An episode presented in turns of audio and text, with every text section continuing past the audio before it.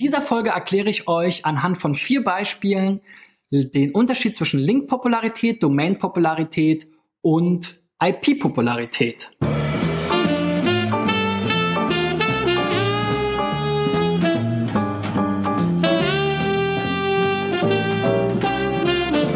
So, Freunde, am heutigen ähm, Brückentag, ähm, wo ich das Video veröffentliche, gibt es mal wieder ein SEO-Quickie sozusagen.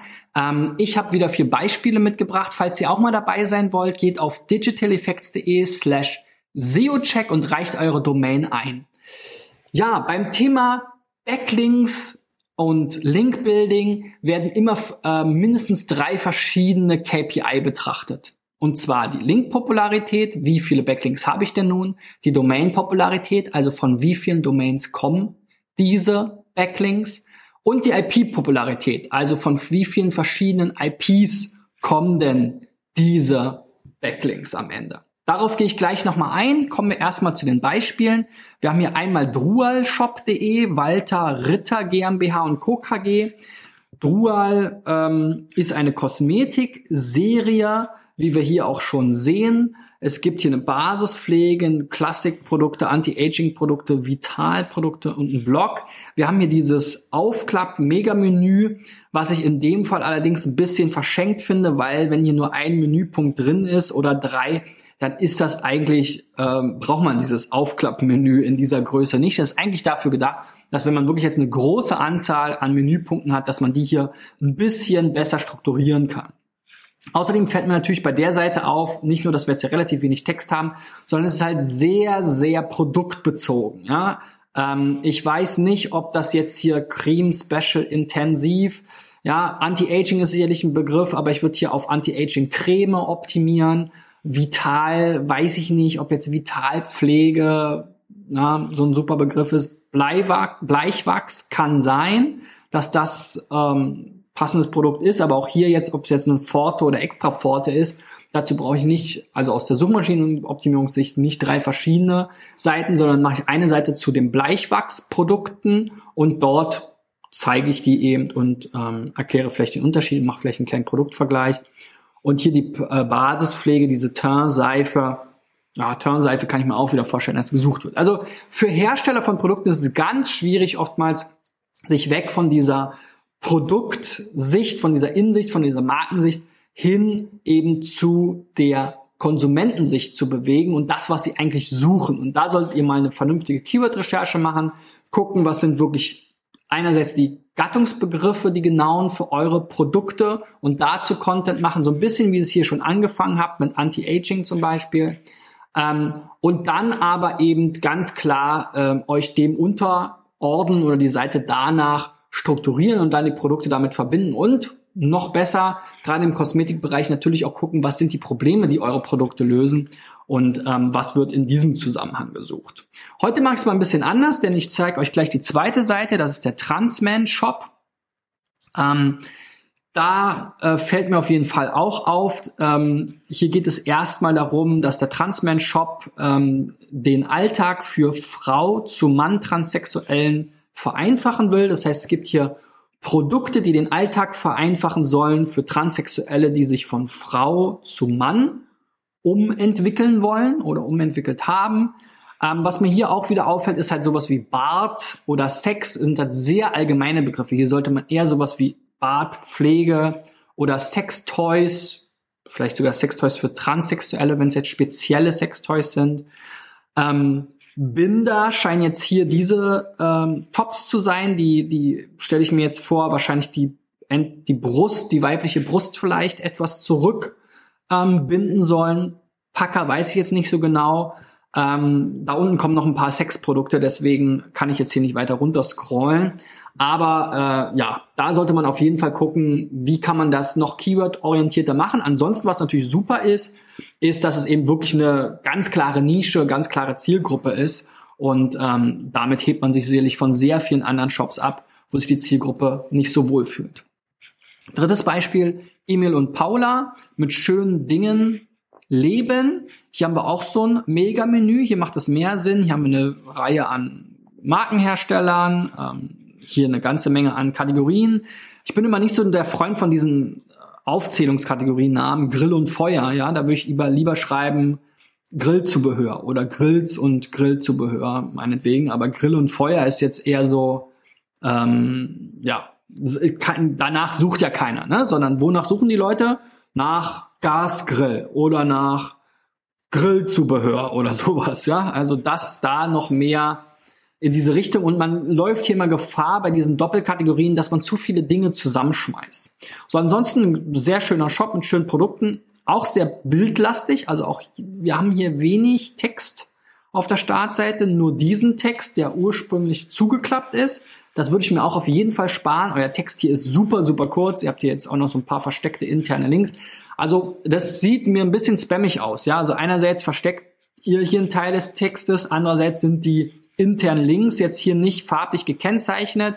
Also das, das macht ihr jetzt nur für die Suchmaschine. Das solltet ihr so nicht machen. Erstens, der Text ist kurz genug. Den muss man nicht ausblenden. Ihr müsst euch bewusst sein, Google kann das im Zweifel erkennen und hat auch dazu schon gesagt, dass die Texte, die ähm, nicht direkt lesbar sind, gegebenenfalls nicht gleich bewerten wie die Texte, die direkt lesbar sind.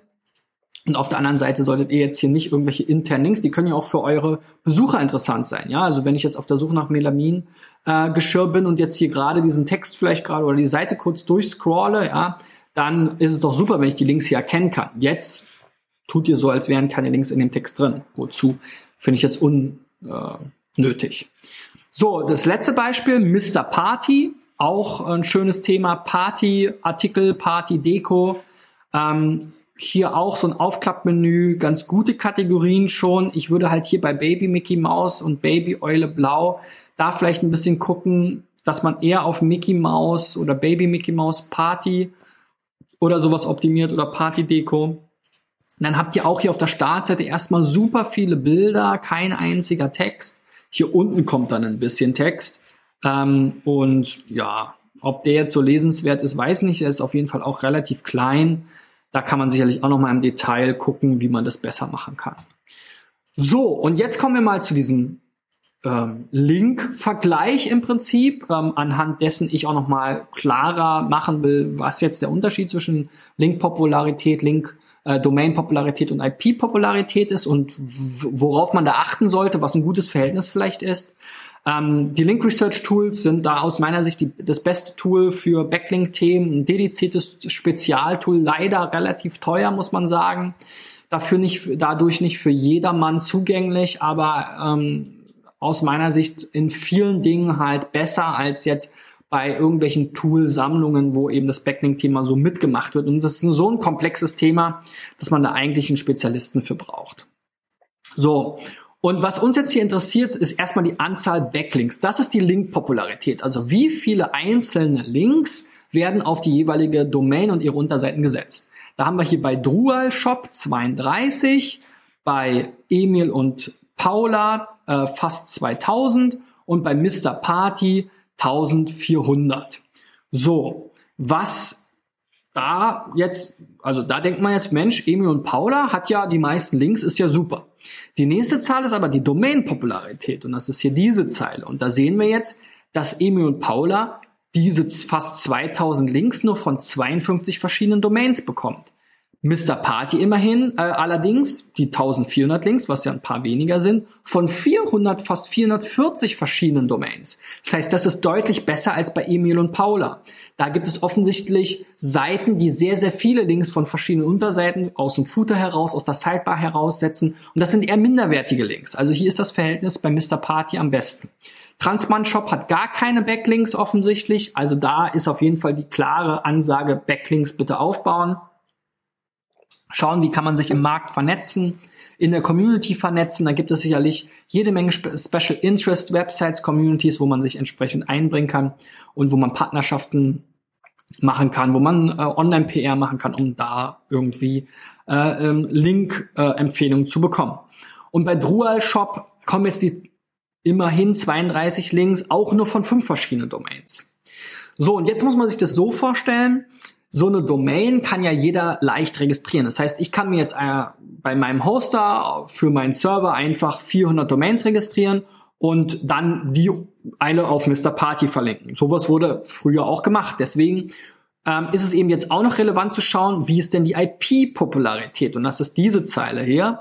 Und da sehen wir, dass jetzt auch hier immer noch eine sehr große Zahl steht, 262 verschiedene IPs. Das heißt, verschiedene Server, um es mal einfach zu sagen, weil jeder Server im Prinzip eine eigene ähm, Telefonnummer sozusagen bekommt. Ähm, und äh, die, die Nummern sind natürlich sehr kompliziert zu merken, deswegen gibt es die Domains. Wir geben die Domain an, einem Browser, der ähm, äh, baut eine Verbindung auf zu dem zu einem Name-Server, der hat dann sozusagen das Telefonbuch und übersetzt das für die Internetverbindung dann zu äh, von der Domain in die IP-Adresse und die IP-Adresse, die verweist dann eben auf einen konkreten Server und der beantwortet dann diese Anfrage. So, und die IPs kann man sich tatsächlich wie so eine Art Telefonnummer vorstellen. Man hat auch mehrere äh, Nummernblöcke. Man hat sozusagen so eine Art Ländervorwahl, eine, äh, eine Ortsvorwahl, äh, eine, eine, ja, eine Telefonnummer in dem Sinne oder einen Standort und eine Durchwahl. Ja, und ähm, deswegen schaut man sich eben auch nochmal an, weil ich kann ja auch einfach ein oder äh, ich kann ja auch einfach mehrere Server mieten bei meinem Hoster und dann da wieder mehrere Domains drauf machen. Ja, wie gesagt, haben die Leute alles gemacht. Das war ja sehr äh, lukrativ, es hat sehr gut funktioniert alles, man konnte damit sehr viel Geld verdienen. Also hat man halt einfach ganz viele Server oder IPs gemietet, muss, man muss nicht mal wirklich physische Server mehr mieten, sondern man kann natürlich auch einfach ganz viele IPs mieten und die dann auf verschiedene virtuelle äh, Server verweisen, also alles möglich, aber um es mal vereinfacht darzustellen, hat man einfach ganz viele Server gemietet, die hatten jeder eine eigene IP und die standen dann aber im Prinzip alle am gleichen Standort. Das heißt, die hatten alle nur eine Durchwahl, der Rest der Telefonnummer oder der IP-Adresse in dem Fall ist aber gleich geblieben. So und deswegen hat man dann jetzt noch die Betrachtung dazu genommen, Class C-Netzwerke, also auch noch verschiedene Standorte, also im Prinzip, dass sich die IP nicht nur hinten im letzten Nummernblock ähm, verändert, sondern auch äh, weiter vorne im vorletzten Nummernblock, sodass man im Prinzip davon ausgehen kann, dass verschiedene Serverstandorte waren. Also es wird immer ähm, komplizierter und immer einzigartiger. Und man kann jetzt sagen, Mr. Party hat tatsächlich immer noch mit Abstand die meisten tatsächlich einzigartigen Linkquellen, nämlich 150 Stück. Und die, das Verhältnis von 440 auf 150 ist auch ansehnlich hoch. Sehr gut. Ja. Bei ähm, jetzt hier eben Emil und Paula sind jetzt nur noch elf verschiedene Quellen ähm, übrig geblieben. Also zwei der verlinkten IPs kommen auch noch aus dem gleichen Class C-Netzwerk. Transman Shop hat gar keine ähm, Links und bei Drula Shop sind auch nur noch zwei verschiedene übrig geblieben. Das sind dann tatsächlich auch zwei verschiedene IPs gewesen. Aber im Prinzip haben, hat Drula Shop nur zwei verschiedene äh, wirklich einzigartige, unique Linkquellen. Und das ist natürlich Google auch alles klar und für Google alles technisch nachvollziehbar. Die können diese Domains natürlich auch entsprechend auflösen, gucken, welche IPs, welche Class C-Netzwerke etc. pp. Also das Ziel muss immer sein, mindestens mal von möglichst vielen verschiedenen Domains und dann auch von möglichst vielen verschiedenen IPs und im Bestfall sogar von möglichst verschiedenen Class C-Netzwerken Backlinks zu bekommen. Das ist das Ziel und so kann man relativ schnell erkennen, hat jetzt da einer sich sozusagen einfach nur eine hohe Anzahl an Links ertrickst oder ähm, ja, von sehr wenigen verschiedenen ähm, Empfehlern bekommen, also sehr wenige unterschiedliche Empfehlungen bekommen, oder sind es wirklich sehr viele hunderte, tausende, hunderttausende, Millionen verschiedene, verschiedenste Empfehlungen ähm, und damit verschiedenste Linkquellen und das ist natürlich grundsätzlich besser.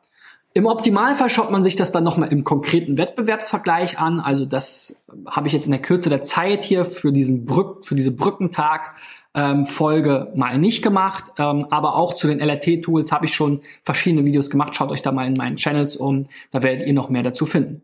Wenn ihr auch mal bei einem meiner SEO-Checks dabei sein wollt, geht auf digitaleffects.de slash SEO-Check und äh, reicht eure Domain ein. Wenn ihr was äh, gelernt habt, was mitgenommen habt, gebt mir einen Daumen nach oben, leitet das Video gerne weiter. Wenn ihr Themenwünsche habt oder Fragen zum Thema, schreibt unten in die Kommentare rein. Wir sehen uns dann nächste Woche wieder, euer Christian. Ciao, ciao!